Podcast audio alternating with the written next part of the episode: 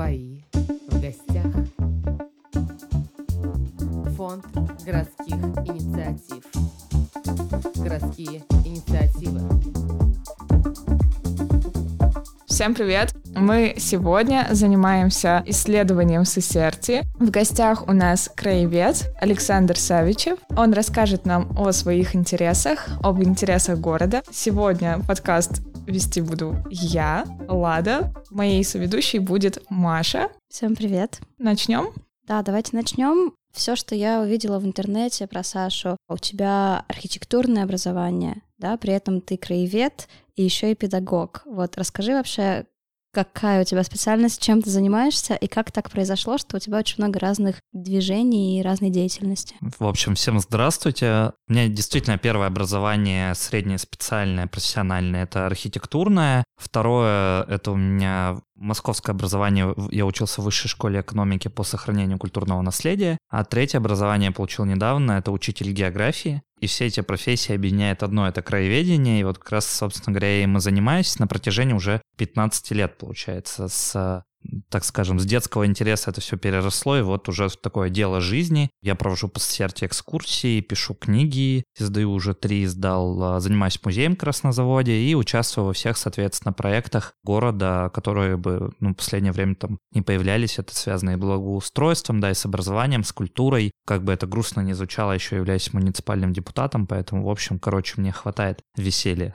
Много разной деятельности. А вообще мы замечаем, что в небольших городах, как правило, есть, то есть можно сказать, что ты активист, да, в любом случае, то есть э, люди, которые активно занимаются какой-то деятельностью, связанной с городом, спасают, сохраняют и так далее. В небольших городах, как правило, и в целом даже в больших городах, не очень много людей, которые этим интересуются. Как бы ты сказал, в Сесерте есть люди помимо тебя, кто бы еще занимался чем-то подобным, и есть ли вот это вот ядро заинтересованных людей? Вопрос очень интересный, который меня очень мучает часто, поскольку я встречаюсь с разным родом активистов. А у нас сейчас, можно сказать, даже если ты что-то заметил, выложил там в социальной сети, то уже стал активистом, да, но активизм бывает иногда разный, да, он иногда бывает разрушающий, иногда призывающий к эволюции. И вот, к сожалению, там, да, у нас в маленьком городе не очень много СМИ, но большинство СМИ, они, и в том числе там подслушано Сесерть, такая небольшая группа,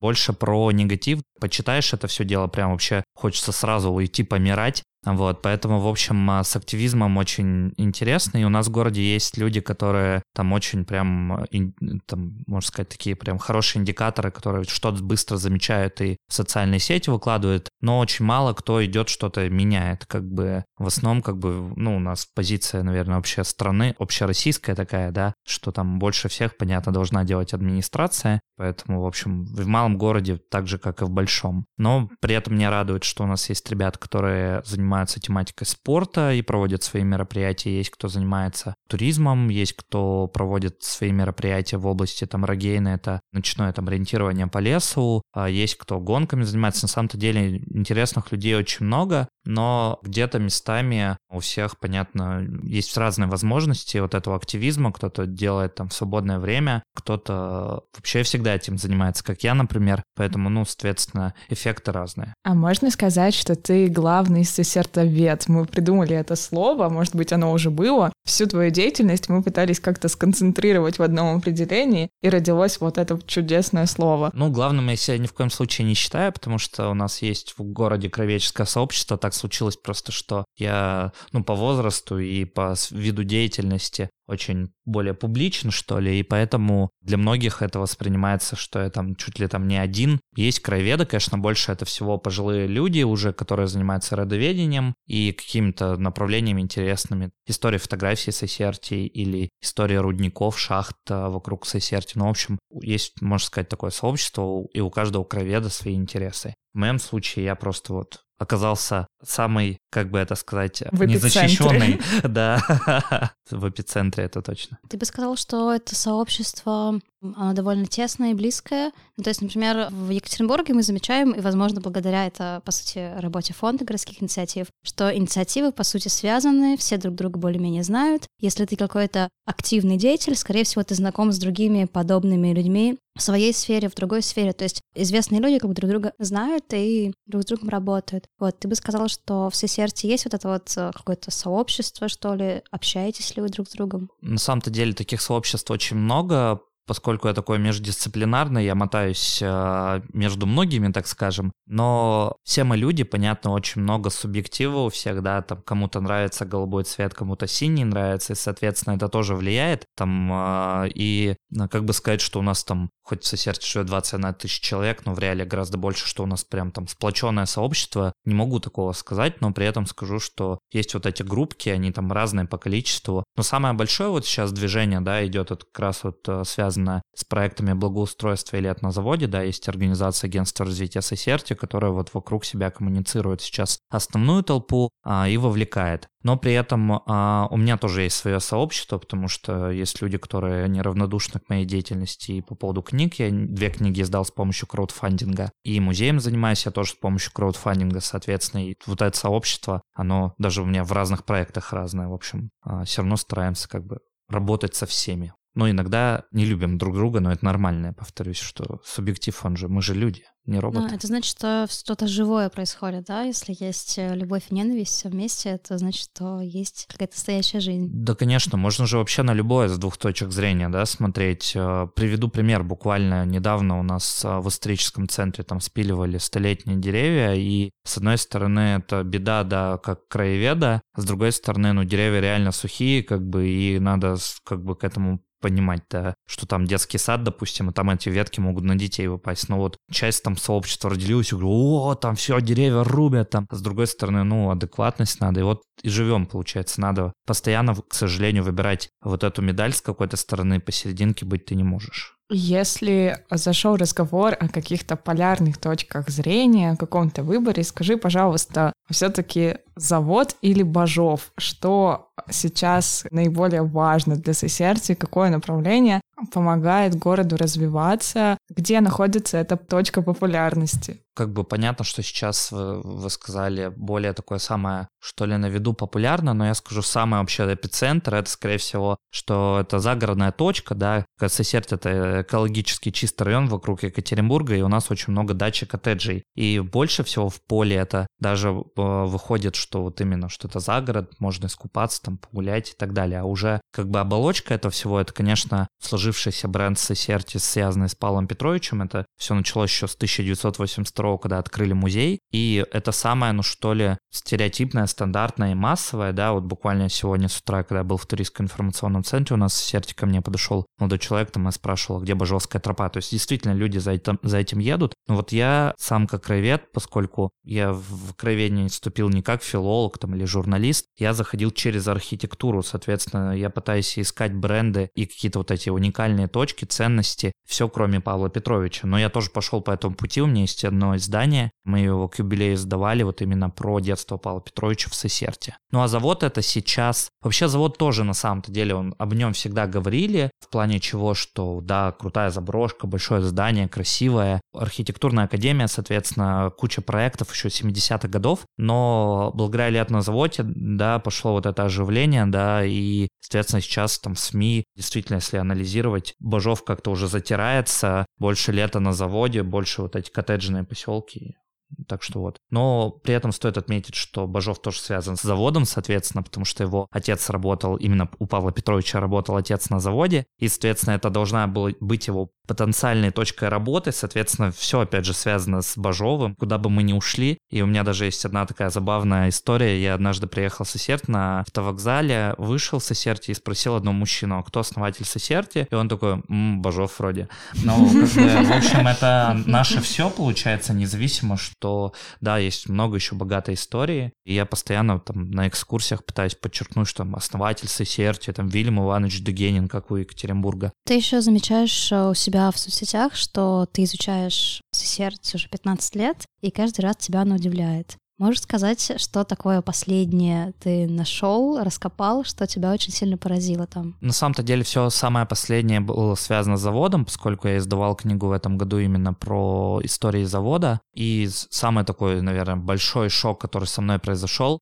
можно сказать, развенчивание мифа легенды 21 века, причем этот миф отчасти популяризировал я сам, что завод, допустим, производил двигатели стиральных машин Урал и сеть малютка. И я э, разным средствам массовой информации, которые приезжали в Сосер там на протяжении трех лет, рассказывал, что в Сосерте делали именно эти двигатели, а в этом году, благодаря книжке, я встретился с последним директором завода электротехнического, и он сказал, что вот на самом-то деле делали совершенно другие. Меня до сих пор веселит от того, что как бы как а, ты можешь влиять на это все с учетом того, что в 21 веке там выложил посты, где-то интервью дал, все вот это уже в интернете, и это уже факт. И у меня этим летом даже было пару моментов, когда на экскурсии приходили люди и говорили, в смысле, как бы ты же неправду говоришь, там в одном, понятно, екатеринбургском СМИ написано, что делали вот такие двигатели. говорю, простите, пожалуйста, говорю, это я грешник, но краеведение тоже обновляется, и надо как бы это тоже учитывать.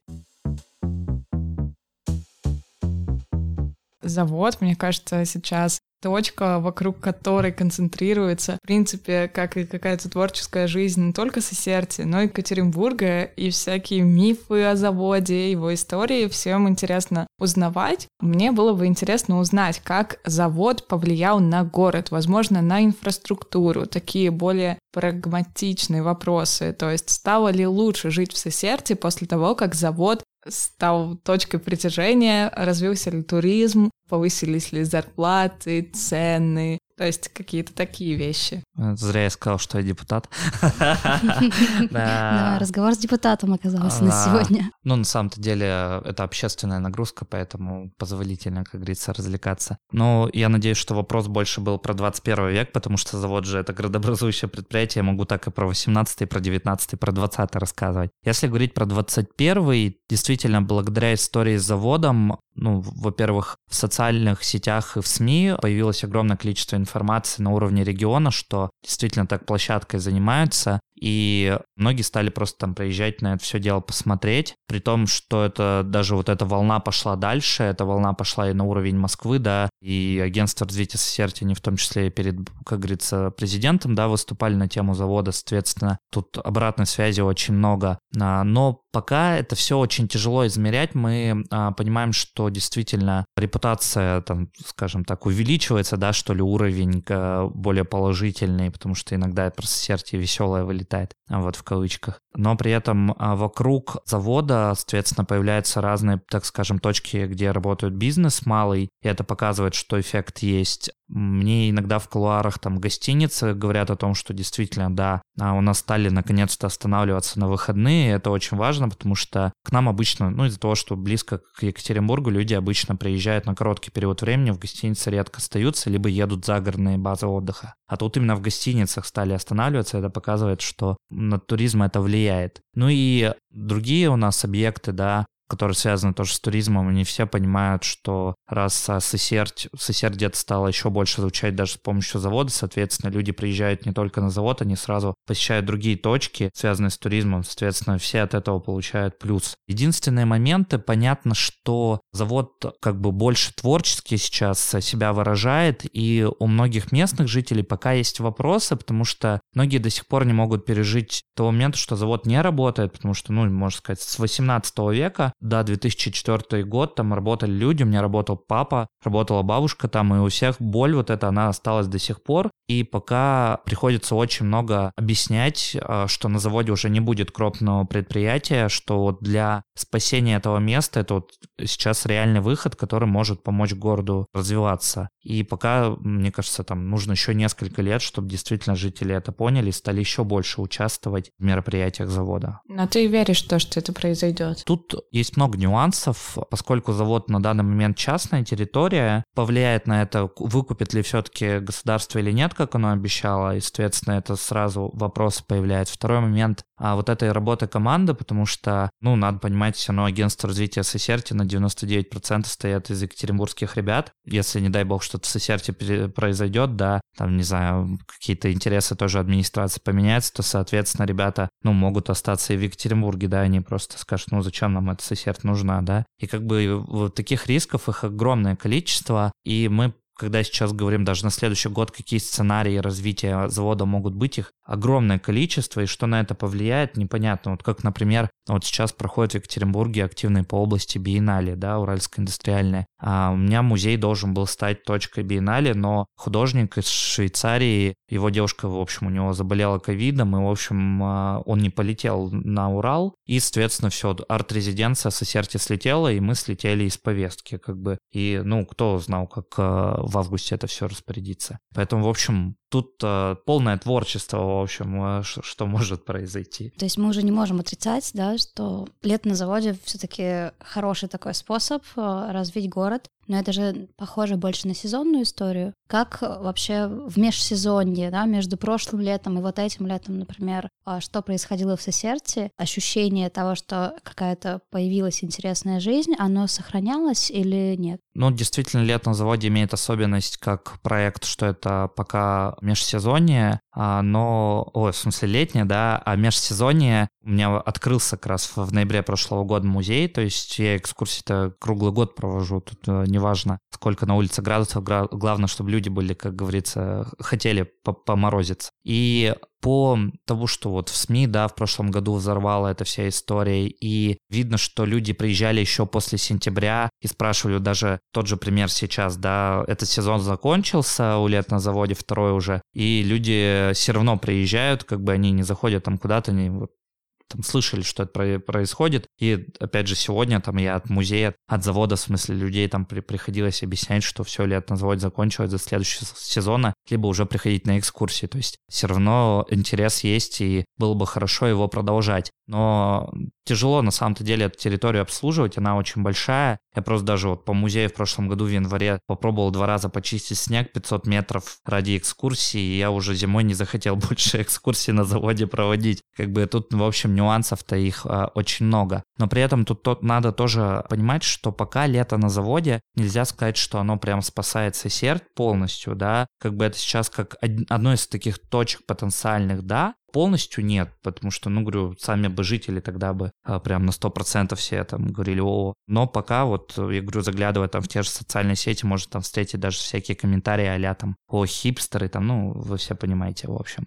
Межсезонье чувствуется, есть интерес, повторюсь, а, но пока вот нет возможности, грубо говоря, вот эту инфраструктуру поддерживать, потому что на заводе нет тепла. Ну, я замечала, когда сама была на заводе летом, что публика, которая приехала, и публика, которая местная, есть очень сильная разница, то есть как бы визуально понятно, кто здесь местный, и замечала, что местные, как правило, как-то мы приезжаем, екатеринбуржцы, и там еще другие гости, гости приезжают э, с интересом, вау, как тут все интересно, хорошо, а видно публику, которая так как-то присматривается, что это у вас какие-то хипстерские сцены, что-то вы тут нарисовали. А у меня вопрос связан с тем, что в маленьких городах, естественно, есть сильный отток молодежи. Вот, и как бы это, естественно, связано с учебой, и, как правило, мало кто возвращается, но возвращаются те, у кого есть профессия, которая соответствует, которая универсальная, да, то есть мне кажется, что педагоги возвращаются, вот, а, и, не знаю, строители, еще кто-нибудь, вот, а вот это вот как раз креативная молодежь, как правило, я не уверена, что у них есть много разных мест для работы в Сесерте. Как ты сейчас оцениваешь вообще, есть ли вот эта вот молодежь креативная в Сесерте сама по себе, местная? Вот, и есть ли у них какие-то еще места, где можно постоянно работать и находиться? Вопрос очень интересный. Ну, даже впрямую, если смотреть, у нас а, в городе работает художественная школа, сам выпускник этой школы, и людей, которые получают образование – архитектора, художника, их большое количество. И понятно, что если возвращаться в Сесерть, они возвращаются только тогда, когда, ну, это понятно, да и как и все, что это связано с семьей там или еще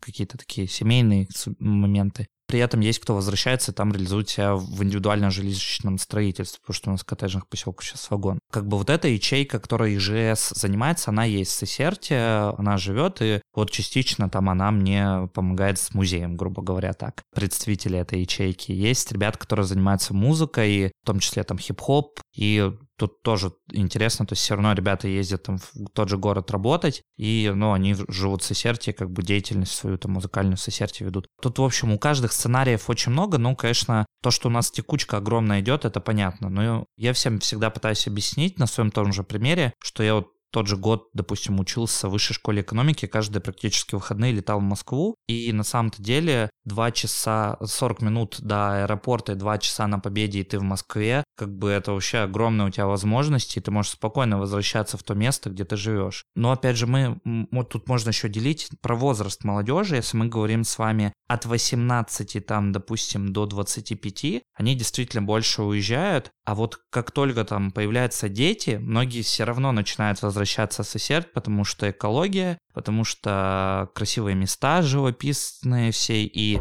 гораздо проще там со школы, с детским садиком и так далее, и они просто катаются там в Екатеринбург работать и так далее. То есть из-за того, что мы очень прям сильно близко к Екатеринбургу, это понятно, возможности гораздо больше, чем если сравнивать с какими-то другими спутниками, как там в Ревде происходит, или там в том же Полевском. То есть Полевской дальше, чем сосед, соответственно, тут вопросы понятны. Про асбест вообще молчу и верхотуре. Да, это очень такой животрепещущий вопрос, потому что я сама из Полевского, и каждый раз, когда я говорю о том, что я бежала оттуда просто сверкая пятками с невыносимой быстрой скоростью и не возвращалась. То есть я возвращаюсь туда максимум на день, и за этот день я не выхожу из квартиры. Я не знаю, что происходит за пределами моего двора, и когда я прохожу чуть дальше, для меня это какой-то шок. И каждое возвращение у меня вызывает почему-то слезы и дикое отторжение. Возможно, у многих людей маленькие города вызывают какое-то отчаяние. Но несмотря на это, появляется тренд за красивыми видами, красивыми местами, какими-то медитативными практиками. И я заметила такую особенность, что многие люди, например, благодаря биеннале готовы поехать в Асбест, э, еще куда-то, в Сесерт благодаря лету на заводе.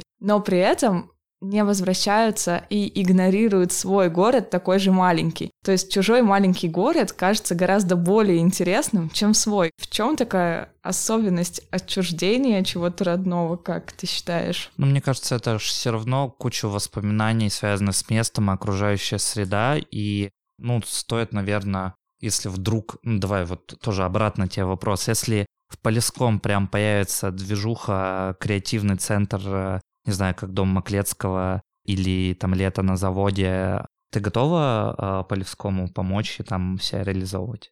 Кажется, я готова помочь, но на расстоянии. Ну, повторюсь, тут у всех разные ситуации, да, и действительно, ну, да, давайте вот так. В биографии разные моменты бывают. У меня там несколько друзей, они занимались музыкой рок, в общем, и они всегда в костюмах э, были своеобразны в школе, и, соответственно, окружающая среда, понятно, как в маленьком городе влияла, и они не хотят возвращаться, потому что зачем им видеть эти лица, которые к ним агрессивно относились, как бы. И тут, мне кажется, у всех вот в биографии можно вот такие моменты найти, где ты приходишь, там, какие-то грустные воспоминания и так далее. Как-то, я не знаю, я что ли, мне получилось это перешагнуть, и мне кажется, я наоборот вернулся даже иногда в сосердь, чтобы больше самоутвердиться и самореализоваться, и я еще смекнул, что в Сесерте я один, как бы, а в Екатеринбурге э, таких, как я, много, как бы, и возвращаться в малый город обратно, как бы, и реализовывать это гораздо круче, тем более еще, когда ты местный, да, потому что все равно в маленьких городах, если приезжий приехал э, человек, там, не знаю, вот, например, там, екатеринбуржцы, да, лет на заводе, ребята из агентства развития Сесерти, чтобы к ним привыкли жители, гораздо нужно больше времени, чем, допустим, я вернулся, и мне, о, так вернулся, молодец, наконец-то кто-то вернулся. Ой, у Лады был очень хороший вопрос.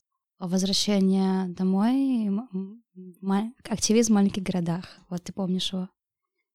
Про возвращение домой. У меня скорее сейчас немного переверну его и спрошу так. Э, ты в своих интервью часто пишешь о том, что вообще твои корни, они подмосковные. И такой вопрос. Если бы судьба повернулась так, что ты остался бы в Подмосковье, или твои родители переехали бы в Москве, смог бы ты тот свой краеведческий потенциал реализовать в большом городе? Вопрос интересный, но я на него а, ответить не могу, потому что увезли меня родители в три месяца. Нет, так, в три месяца из Егорьевска, в три года из Рязани, поэтому меня никто не спрашивал, что я хочу или не хочу. И кем я вообще буду, я понятия не имел, понятно. Вот, но при этом я скажу так, а, у меня сейчас родители переехали а, там 4 года назад, вернулись уже в Москву и вообще переехали в Крым, и, соответственно, возможность уехать куда-то в другое место легко. Другой вопрос, что я вот действительно себя нашел в Сесерте, вот этот интерес, который он действительно развивается, я его поддерживаю, там, независимо на, на всякие моменты малого города. И пока я вот вижу себя в Сесерте, хотя там я учился в Москве, мне говорили, о, круто, там, останься со своим кейсом и будешь там работать. Пока я себя действительно ре- реализовал, э, реализую в Сесерте, самореализовываюсь и там и в плане работы, и в плане учебы, что и в плане возможностей, там, хочу, поехал в Москву, полетел, хочу туда, ну, как бы, проживаю в Сесерте, в классном, самом классном месте. Моем любимом. Мы очень много читали про Сесерт, когда готовились к подкасту. И Маша заметила у тебя очень интересную цепочку про взаимосвязь Сесерти и всего мира. Да, я даже выписала себе цитату в «Аргументы, факты, Урал». Ты говоришь о том, что Сесерт — это центр мира, и ее отголоски есть везде, да, и дальше там есть история о том, как ты нашел в Турции какие-то связи с Сесертью, Мгм. и, по сути, получается, что в любом месте можно найти а, какие-то отголоски Сесерти. Вот, и у меня такой вопрос. У моих друзей есть игра, она связана с теорией шести рукопожатий. Я думаю, ты знаешь, да, Мгм, что для любого человека в мире тебя всего отделяет шесть человек. Игра у моих друзей заключается в том, чтобы искать связи с президентом Российской Федерации, с Путиным. Там, условно, ты там знаешь кого-то в Ельцин-центре, Путин приезжал на открытие, например, и там они вместе ужинали, да, то есть вот как бы в этом заключается игра. Но я знаю, что Путин уже говорил про Сесерть, да, что, что этот кейс уже был заметен, поэтому мы уже знаем, что с Путиным связь есть. Поэтому мы хотим найти кого-то еще. Э, Мы нашли парочку рандомных людей. Давай попробуем, что ли, поиграть и найти какие-то связи возможные с тобой или с Сесертью, с этим человеком. Человек номер один — это Моника Белучи, актриса итальянского происхождения. Но живет она во Франции. Интересно, поскольку... Ну вот сейчас что первое в голову лезет? А наши соседские заводовладе- заводовладельцы Соломирские, у одного из них а, дочка уехала во Францию а, жить. Там вышла замуж за графа де Лейстерна. И вполне возможно, как бы, что где-то и пересекается. Ну и не- не- как бы мы не отменяем тот факт, а, что, там, не знаю, с а, Эйфелева башня, да, есть же вот эта мировая легенда про то, что Эйфелева башня сделана из уральского железа, хоть это и неправда. Ни один историк еще это не доказал, но при этом, в общем, с Парижем и как-то есть история. Может быть, еще связи такие. Один из наших, так скажем, вот потомков сесерских заводовладельцев, современный потомок, он живет а, в Италии, его зовут Маурицио Котта, он преподает в Сиене, кандидат полит- политических наук. Ну, может, он как-то и там а, а, через три руки, так что, в принципе, я думаю, что можно тут найти, но тут стоит отметить, что вообще моя логика не, там, не связана с манией величия, еще там что-то такое, что сосердь центр мира, а в плане, я имею в виду, что маленькие города, в них всегда творилась история, то есть нам порой кажется, что история творится в Питере, в Москве или там в Екатеринбурге, на самом-то деле там заводы э, крупные, там про тот же Урал, они находились больше в маленьких городах, если мы там про Урал, опорный край державы говорим. Если мы еще какие-то моменты имеем, то есть действительно там те же заводы там в Сесерте или в там Невьянске хоть, ты поедешь там по миру, будешь находить эти отголоски в людях и так далее. Я вот даже это все вижу, когда м, книжку меня поддерживают на краудфандинге люди. Я вижу просто там географию думаешь, господи, как они вообще... Кто-то, может, там моей историей заинтересовался, кто-то связан там земляк какой-то и так далее. Там мне звонил там мужчина из э, Латвии, что у него там, он, в общем, короче, таких связей, мне кажется, реально. И Моника Белучи тоже, она вообще, может быть, у нее какие-нибудь корни русские. С Моникой Белучи ты справился за 30 секунд. Да, довольно быстро. И если еще там начать выискивать, Ну, то копать, окажется, что да. все очень близко. Следующий персонаж очень странный. Бодиозный персонаж, довольно культовый. Мы взяли Егора Летова. Вот, для тех, кто никогда не слышал, это культовый советский русский рок-музыкант, да, лидер гражданской обороны и еще кучу других групп. О, хороший вопрос. А, Мне кажется, тут а, можно заходить через сесерских музыкантов, как они вдохновлялись кто-нибудь э, и так далее. В Сесерте он, конечно, вряд ли был с учетом, ну, может быть, какие-то сибирские связи у него там все равно же, э, как говорится, все предки сибиряков — это люди, которые перешли откуда-то, и они, может, Сесерт проходили, но им Сесерт не понравилось. А вот а они а, решили подальше зайти. Поэтому тут и с родовением может быть связано, и с вдохновением, потому что, ну, у нас достаточно такое приличное количество людей, которые интересуются роком. У нас даже проводились в Сосерте в начале 2000-х несколько фестивалей «Жара» на горе Бессоновой, которые там прям а, люди тусили. Конечно, после них мусора было, но вот сам факт за гражданскую оборону-то, я думаю, много. Ну и надо что говорить, вот у меня в музее висит вывеска «Родина». Когда я в прошлом году мы ее восстановили, а, я искал песни, связанные с этим словом, и вот как раз в том числе у гражданской обороны есть песня «Родина», поэтому сам ее иногда слушаю. Короче, связи этих может быть тут это, играть в Холмса, вот можно бесконечно. Вот я хотела еще спросить побольше про твою педагогическую деятельность. Как так получилось? Как ты понял, что тебе было бы это интересно, давание и работа с детьми, опять же, это такая, мне кажется, очень непростая сфера. Говорю как преподаватель, опять же. Вопрос интересный, потому что когда я учился на архитектора, нам всегда говорили, что не дай бог, типа вы великие архитекторы станете педагогами или пойдете продавать кухоньки где-нибудь, дизайнерами кухонек будете. Типа, э, самый грех архитектора. Когда я закончил э, колледж в 2013 году, там в связи с армией меня то забирали, то не забирали, возвращали, я никуда не поступил. Первое, что вообще у меня в голову с педагогикой было, я поступил в РГППУ на дизайн интерьера, ну и понятно, там сразу автоматически это педагог. Вот, я как-то начал к этому э, подходить, и 2014 году еще у меня такое произошло чудо, как раз э, придумал заниматься экскурсиями, вот, открыть бюро экскурсий в августе 2014 года, и начал проводить, и начал с детьми работать. Я тогда решил бросить дизайн, и мне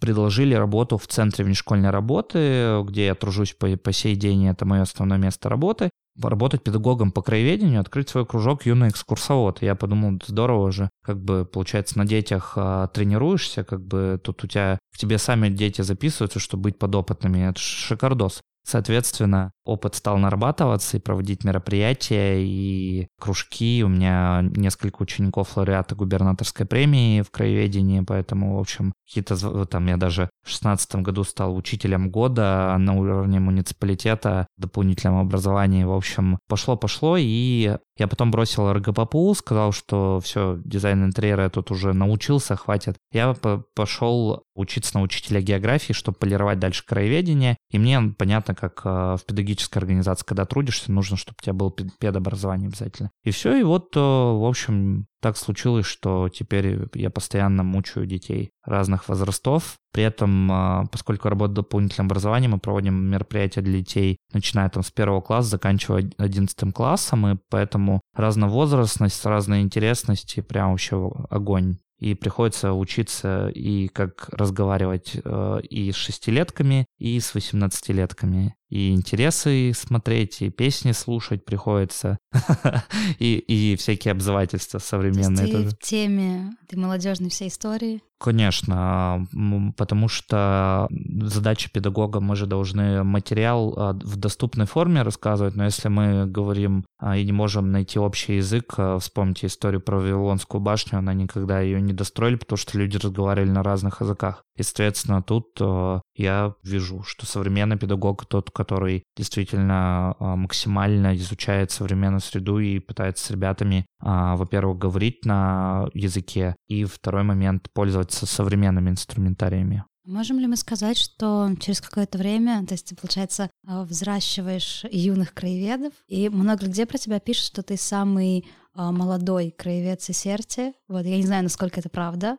вот, но может ли так получиться так, что спустя какое-то время ты уже не будешь самым молодым, потому что твои студенты, твои ученики вот, а, уже тоже начнут продвигать, продолжать твое дело? Хороший вопрос, как бы тут ну, без иллю... нужно, главное, без иллюзий быть, потому что все равно история с краеведением, это нужно найти конкретно ту профессию, где, где ты будешь деньги-то зарабатывать. Я, понятно, если бы был просто краеведом, я бы, наверное, это, грустил бы очень. Вот, и я в краеведение просто захожу с разных сторон. Вот вопрос вот этой стороны, как в краеведение зайти. Большинство моих учеников, которые у меня закончили кружок, они сейчас учатся на совершенно разных профессиях. Кто-то на журналистике, кто-то на медиа, кто-то на фотографа. И я уверен, что краеведение не напрямую на них в любом случае повлияло, потому что кому-то была успешна именно проектно-исследовательская деятельность, потому что э, как бы вот эту структуру мы объясняли. Второй момент, я думаю, что видеть вот эти детали э, прекрасное в, даже в маленьком городе, да, краеведение помогает. Вполне уверен, что там на ученицу, которая учится на фотографа, для Даши вот эта история с деталями тоже повлияла. И поэтому как бы краеведение, оно захватывает мир, но не напрямую, да. Вполне возможно, что кто-то пойдет по стезе,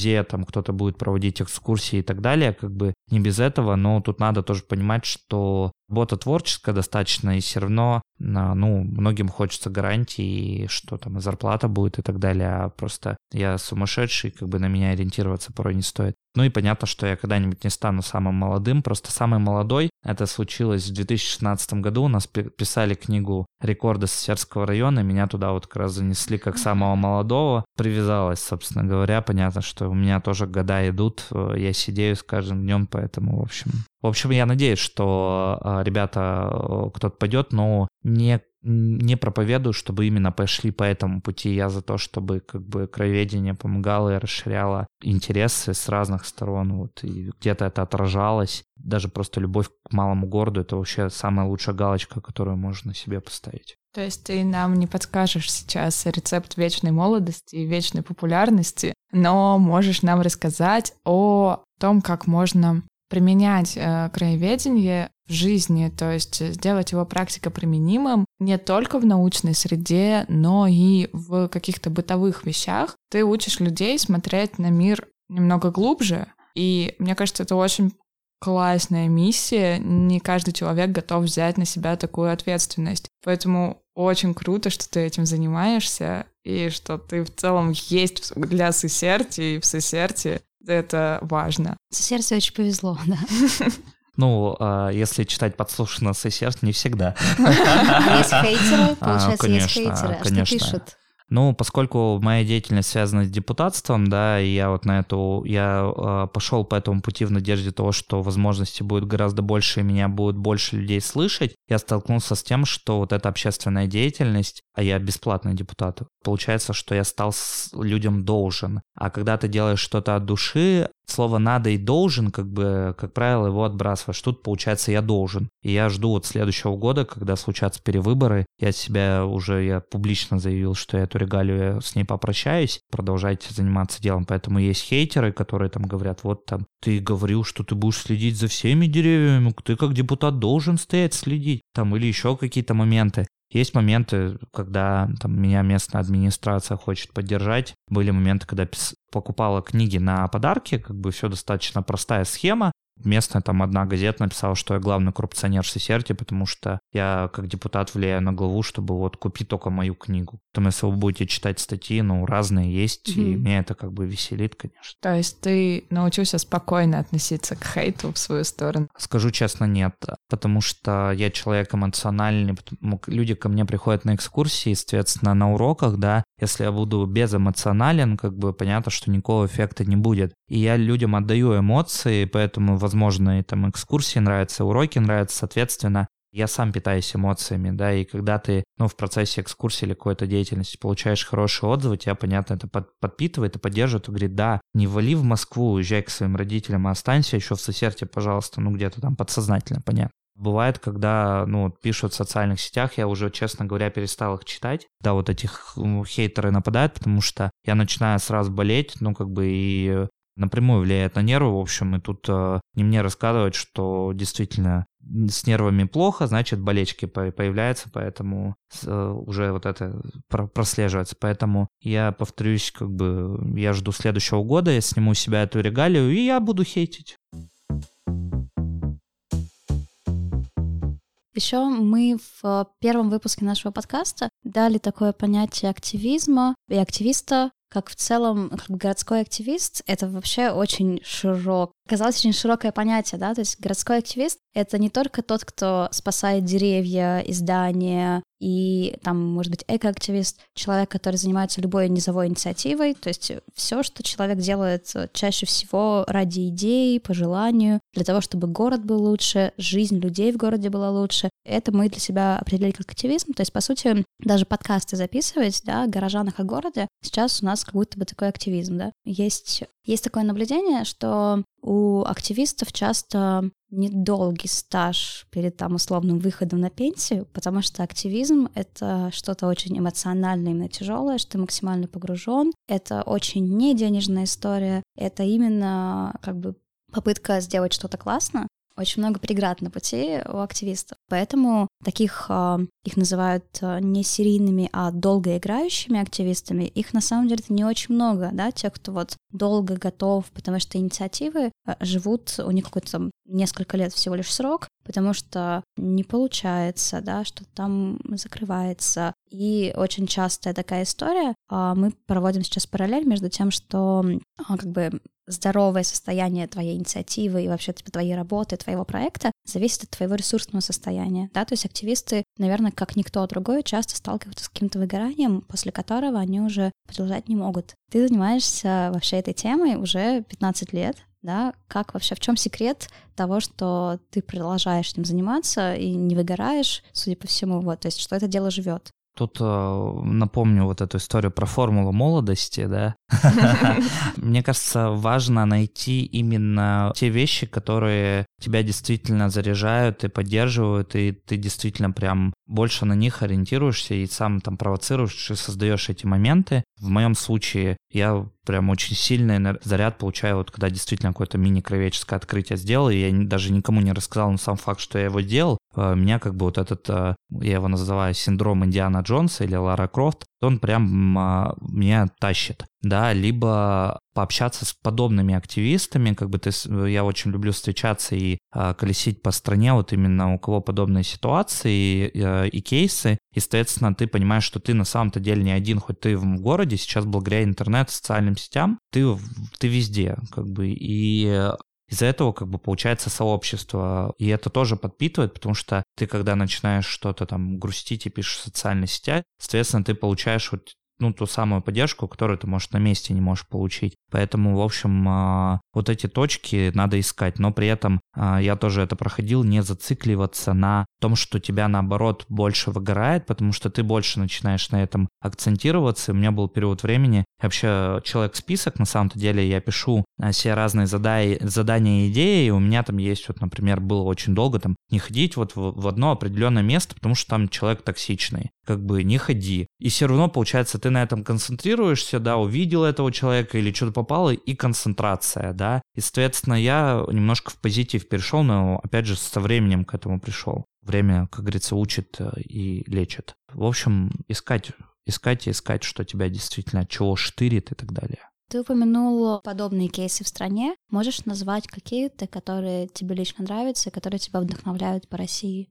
Ну, во-первых, я еще вхожу в а, всероссийские движухи, как, например, Том Сойер Фест. Вот, соответственно, городов у нас много, и э, много городов, в которых есть вот эти ячейки, у нас есть общие чаты, и мы обмениваемся. Понятно, что ситуация у всех совершенно разная, но при этом понимаешь, что, да, единомышленники есть. Соответственно, также есть еще всероссийская движуха, называется «Культурный патруль», э, тоже сообщество городов, где больше ребята сохранение, больше популяризацией занимаются, нежели сохранением, как, например, ТСФ. Тоже я активно с ребятами срабатываю и представляю ССЕРТь. Ну и на самом-то деле таких городов очень много. Там я и по округе, там даже, знаете, в соседнее село смотрю, как бы вижу, что там местная библиотека что-нибудь там придумала. Ага, круто. Как бы, либо там, не знаю, да, Полевской, там в куча на самом-то деле активистов. А вот, тем более у нас общая история, тут вообще поле не паханое. Там Екатеринбург когда ты посещаешь мероприятие, там подзаряжают. Вот даже для меня сейчас смену обстановки устроил, я приехал из Сосерти сюда на запись подкаста, соответственно, да, а меня тоже с вами познакомился, меня это подзарядит, я вернусь в Сосерти, там дальше буду говорить там, о, мой третий подкаст в жизни.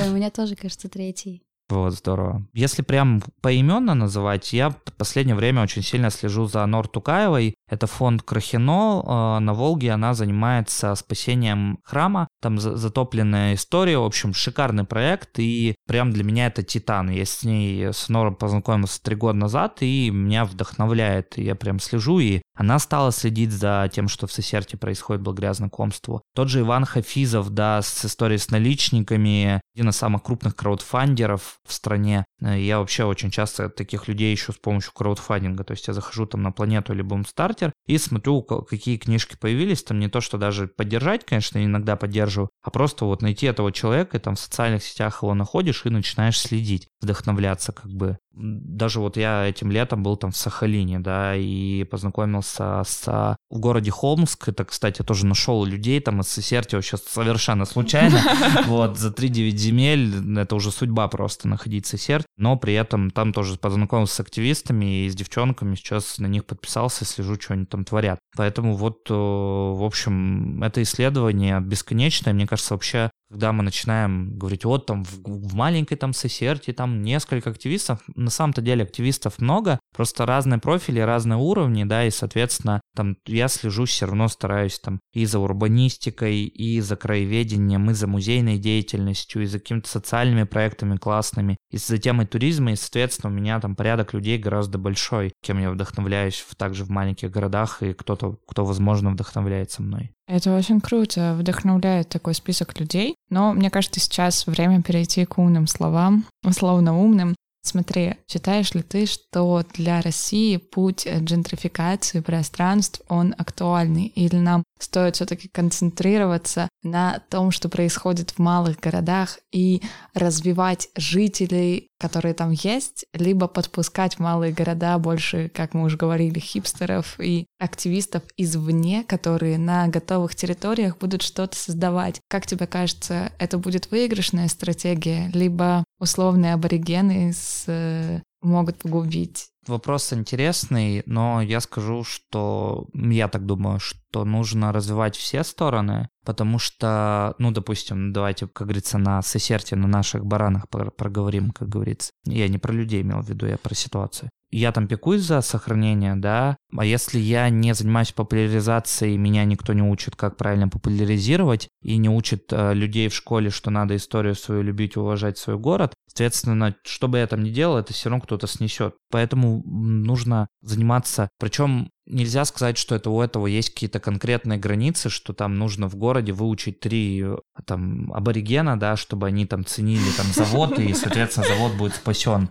То есть нет такой формулы, и поэтому, мне кажется, нет предела совершенства. Это нужно делать и с маленькими горо- городами работать, и с большими как бы независимо, что у нас текучка будет, текучка, сейчас понятно, это еще заветы, как говорится, старого времени, когда у нас город высасывает людей, это, я думаю, придет ну, какое-то несколько десятков лет пройдет, и все будет наоборот. Люди наоборот, и это чувствуется даже по той же Сесерте, люди из Екатеринбурга начали переезжать в Сесерт как бы за жизнью. Короче, все эти экономические процессы, это тоже интересно все. Ну, в общем, повторюсь, учить надо всех, и местных, и не местных, и э, крупных городах, потому что есть тренды, есть э, современные инструменты, и грустно, да, когда там в малых городах действительно там, да что, там половина краеведов не умеет пользоваться интернетом, хотя в интернете сейчас огромное количество э, интернет-ресурсов, где выкладывают архивные материалы, и они бы могли свои исследования делать круче. Или там, да в любой профессии так говорить. И, в общем, мне очень нравятся кейсы, кстати, есть такое движение «Кружок» в Москве, и как они приезжают в деревни, как они качают, я сам, признаюсь, четыре раза им писал на сайт. Ну, правда, писал Сосерте, понял, что это утопия, потому что Сосерте э, все равно более-менее из-за того, что близко к Екатеринбургу не так колоритно, а начал писать просто от разных населенных пунктов Сесерского городского округа, но пока кружок не приехал. Но при этом я познакомился а, благодаря разным мероприятиям уже. Через одну руку я знаком с кружком, поэтому, в общем, может быть, когда-нибудь. С Моникой Белучи тоже удастся познакомиться. Как говорится, как судьба выведет. Я думаю, что все основные вопросы я, наверное, уже задала. Вот. А в целом разговор об активизме о малых городах, мне кажется, можно бесконечно продолжать. Я не знаю, это как вопрос скорее или комментарий. Мы уже упоминали о том, что лет на заводе все равно это екатеринбургские ребята, и чувствуется, что как будто бы они колонизаторы. То есть это тоже, тоже часто такой вопрос, и он часто появляется даже не в городах, а на районах, что вот, например, эм, на Уралмаша, а я с Уралмаша, да, есть сейчас э, Заря, есть Омега, которые как культурные центры, их делают люди не с Уралмаша, да, и поэтому появляется такой контекст, что вот они колонизируют район, то есть они делают, конечно же, лучше, вот, но очень сложно это принять, да, если они не местные. В этом контексте, мне кажется, лучше всего работает схема, в которой как раз-таки небольшие пространства и даже там не маленькие города, а села какие-то лучше всего развивает человек, который, скажем так, вернулся с большой земли, да, приобрел э, кучу каких-то навыков, компетенций подходящих и понял, что вот здесь вот как раз, да, можно сделать у нас э, круче и лучше. А как ты думаешь, а, будет ли появляться больше таких людей в ближайшее время, которые поймут, что где родился, там пригодился, и как раз-таки, если на субъектах а, держится вообще вся в городе жизнь обычно, а это, как правило, как бы единицы, да, будет ли больше таких единиц в маленьких городах, которые приедут, вернутся и помогут. Тут вопрос тоже интересный. Например, меня отправила учиться администрация да, когда я учился на сохранении культурного наследия, как бы эта инициатива была главы, он сказал, что здорово как бы поддерживать местных активистов в плане учить, чтобы я профессионально работал с культурным наследием, соответственно, как бы Понятно, что это сделала администрация. И мне кажется, сейчас вообще большое количество таких программ появляется, как архитекторы России, там, архитекторы РФ, то бишь, подобные направления. Да и мне кажется, то, что это появляется сейчас, так было всегда. Даже в советский период времени а, людей все равно брали, учили где-то в других местах, и как бы нужно было отработать, и люди возвращались. И мне кажется, сейчас, там, спустя какой-то период времени, снова мы к этой системе возвращаемся, и снова люди, людей стали так заманивать, что ага, отучись, но вернись и отработай, как говорится, ты уже мир посмотрел. Но это же насильно, это вот история с история с распределением советская. Ты же не мог выбрать, где ты будешь работать, и тебя там закинули, не знаю, в Тюмень, в Пензу, есть куча разных городов, да, Барнаул. Вот, ты работаешь там, потому что так вышло, да. То есть, с одной стороны, хорошо, потому что не нужно искать себе работу, с другой стороны, у тебя выбора нет. И, как правило, это может быть не твое родное место. Да, здесь, наверное, хочется, чтобы мы пришли к тому, чтобы люди возвращались в свое родное место именно с мыслью, да, со стремлением сделать его лучше, и тогда это не будет уже отработка вот эта вот насильная, насильственная. На самом-то деле в советское время не только там по распределению было, а все равно еще учили на местах, в всяком случае, опять же, из локальных историй я по городу знаю, что есть люди там уже лично коммунальное хозяйство и строительство, их обучали в том числе даже в Москве, или там сельское хозяйство, ну, понятно, уже люди возрастные, 7 8 десяток. А, и сейчас тоже такое приходит, но а, я заметил тоже такой момент, а, общались с несколькими людьми, что их отправили учиться, но договор, их пугали, но договор никто с ними на самом-то деле не заключал. Как бы действительно там обучили, и ты действительно там возвращаешься. Тут, опять же, много нюансов, мне кажется, действительно все зависит еще от самого человека, от его готовности, потому что есть много нюансов, там даже летать в Москву, в моем примере я там от зарплаты откладывал хороший там кусок, чтобы это делать, да, а у кого-то, может, такой возможности и нет. Ситуации разные, но учить местных это и насильственно, и ненасильственно прям важно и нужно, а, потому что им с этим жить и работать. Но у нас есть большой стереотип, который живет, там, не знаю, со времен Ивана Грозного, что приедет какой-то человек с Москвы, и он все равно лучше, чем приведу на себе пример, независимо, что я учился в Москве, да, когда со мной поставят рядом москвича, и у нас будет одинаковая там регалии, да, а все равно будет преследовать, прислушиваться к нему, потому что он же приехал из Москвы. Как бы этот еще стереотип живет, и вот а, как бы независимо, что учить местных а, и начали, и я надеюсь, что будут больше, но все равно стереотипы, что приехал москвич, он умнее 100%. Тут кажется, что нужно вернуться к той мысли о том, что учить нужно всех, потому что дом может оказаться в любом месте. И не обязательно место, где ты родился, будет твоим домом. Как-то не парадоксально, как бы нам хотелось этого избежать, но нормально найти себя еще где-то, и будет очень круто, если точки сознательных, интересных людей, они будут не только в центре, либо на каких, в каких-то ярких местах на периферии, а просто повсеместно. И тогда будет иметь э, смысл разговор о популяризации, том, что мы наконец-то смогли построить какое-то гражданское общество. В этом, как оказалось, благодаря подкасту я поняла, что все-таки устроение гражданского общества, оно в том числе завязано на изучении своего края. То есть не обязательно для человека закладывать ценности изначально общемировые, потому что учиться управлять большим можно через что-то маленькое. И на маленьком учиться гораздо проще. И сознательности будет больше, возможно. Кажется, это чудесная нота, на самом деле такая э, завершающая нота, да, изучайте родной край, что еще мы, мы посоветуем для гражданского общества? Что еще мы можем да, сделать? Ценить просто все, что нас окружает больше, да, и понимать, что все, что за твоим забором, это не государственное, оно наше, оно каждого жителя, и здание это историческое, дерево или газон, как бы, это наше, и как бы если мы действительно говорим о идеалах, да, и устоев гражданского общества, то я надеюсь, что вот люди начнут снова выходить за свои заборы, потому что э, мы видим как бы последствия, когда люди живут только в рамках своих стен. Выходить за стены и за рамки тоже. Да, отлично. Да, свои в гостях разрушаем рамки. Спасибо, что послушали. У нас сегодня в студии «Послушайте». Да, на подкасте «Свои в гостях» был Александр Савичев. Приехал к нам специально из Сесерти. Также по-прежнему Лада и Маша. Ваши свои. Приезжайте в Сесерти. Да. Обязательно. И, и любите себя и место вокруг себя. Все, всем пока.